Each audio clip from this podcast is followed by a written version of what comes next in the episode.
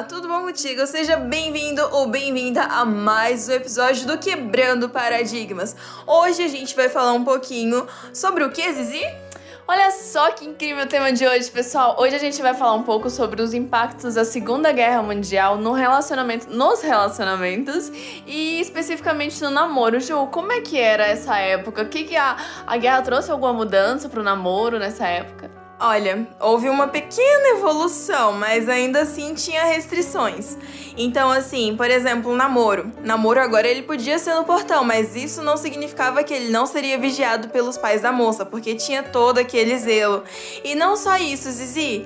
Como é que você acha que era terminar um namoro? Você acha que era igual hoje? Ah, com certeza não, né? A gente tá falando de uma época totalmente diferente, de uma época assim, o início de uma evolução, mas não tão evoluída assim. Então, como eram esses términos, Ju? Volta a pergunta para você. Olha, então, terminar um namoro nessa época era bem complicado porque era um motivo de vergonha para a família. Então, se você começava um namoro com uma menina e você terminava, a família toda ficava assim com a cara no chão, com a cara no pó, literalmente não sabia onde colocar. Eu acho que se pudesse, eles rasgavam as vestes deles em sinal de vergonha, porque era muito assim, né? Não, olha, então acho que isso explica, assim, um pouco da questão da rigidez dos pais, né? Mas sabe uma coisa muito interessante sobre essa época, Ju? É a questão da independência feminina. Pelo que eu conheço, ali as mulheres, elas começaram a, a ter algumas conquistas nessa época, a ingressar no mercado de trabalho e, assim, assumir alguns papéis importantes. E com isso elas ganharam alguma liberdade. Mas deixa eu te perguntar uma coisa, Ju. Essa liberdade, assim, ela tava presente no namoro? Tipo, os casais tinham toda aquela liberdade, quem sabe ali um beijinho de leve, um selinho, tinha isso? Olha, nessa época ainda não, porque o namoro, ele não ia muito além do beijo na mão. E o beijo no rosto, então, aquele beijinho, beijinho, tchau, tchau, nem tinha nem pensar, porque eles tinham aquela de preservação e outra. Namoro longo? Não tinha, não, porque se o cabra demorasse para pedir a mulher em casamento, é, assim, já dava uma má conotação, a família já ficava suspeita em relação às intenções que aquele rapaz tinha com a menina. E fora que, voltando um pouquinho só, quando alguém terminava o relacionamento, a moça ficava desvalorizada. Então tinha um alto impacto na figura feminina, né? Uau, nossa, mas assim, olha, eram padrões assim bem rígidos, mas sabe, eu acho assim, minha opinião, tá? Minha opinião própria, eu enxergo uma certa beleza, assim, nessa forma de namoro, nesse quesito todo. Por mais que era bem rígido, tinha coisas ruins, mas também tinha as coisas boas. Ju, você que gostaria de trazer pra gente, assim, o que, que você achava dessa época, assim? Tinha uma coisa boa? O que, que você gostava dessa época? Olha, eu acho que toda época tem coisa boa e tem coisa ruim.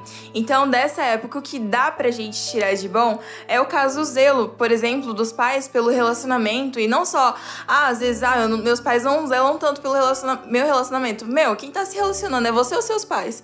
Então a responsabilidade maior é de quem tá se relacionando. Se você tem um zelo pelo seu relacionamento, você não vai aceitar qualquer coisa. Você não vai, tipo, por exemplo, tem gente que tá aí namorando há uns 10 anos nunca casou. Gente, não dá, né? Rapaz, pede essa moça logo em casamento, faz favor. Porque namorar por muito tempo também não rola, não é mesmo? A paixão dura só dois anos. Então, assim, dois anos, passou de dois anos, tá vendo que é amor? O que, que você deve fazer, Zizi? Gente, dá logo um passo à frente, aproveita essa semana incrível, assim, semana dos namorados, prepara aquela surpresa e já aquele pedido e fala assim: olha, vamos dar um passo à frente aqui na nossa vida, que eu já não consigo mais viver sem você. E dá logo um passo adiante nessa relação, gente. Não ficam se enrolando, não.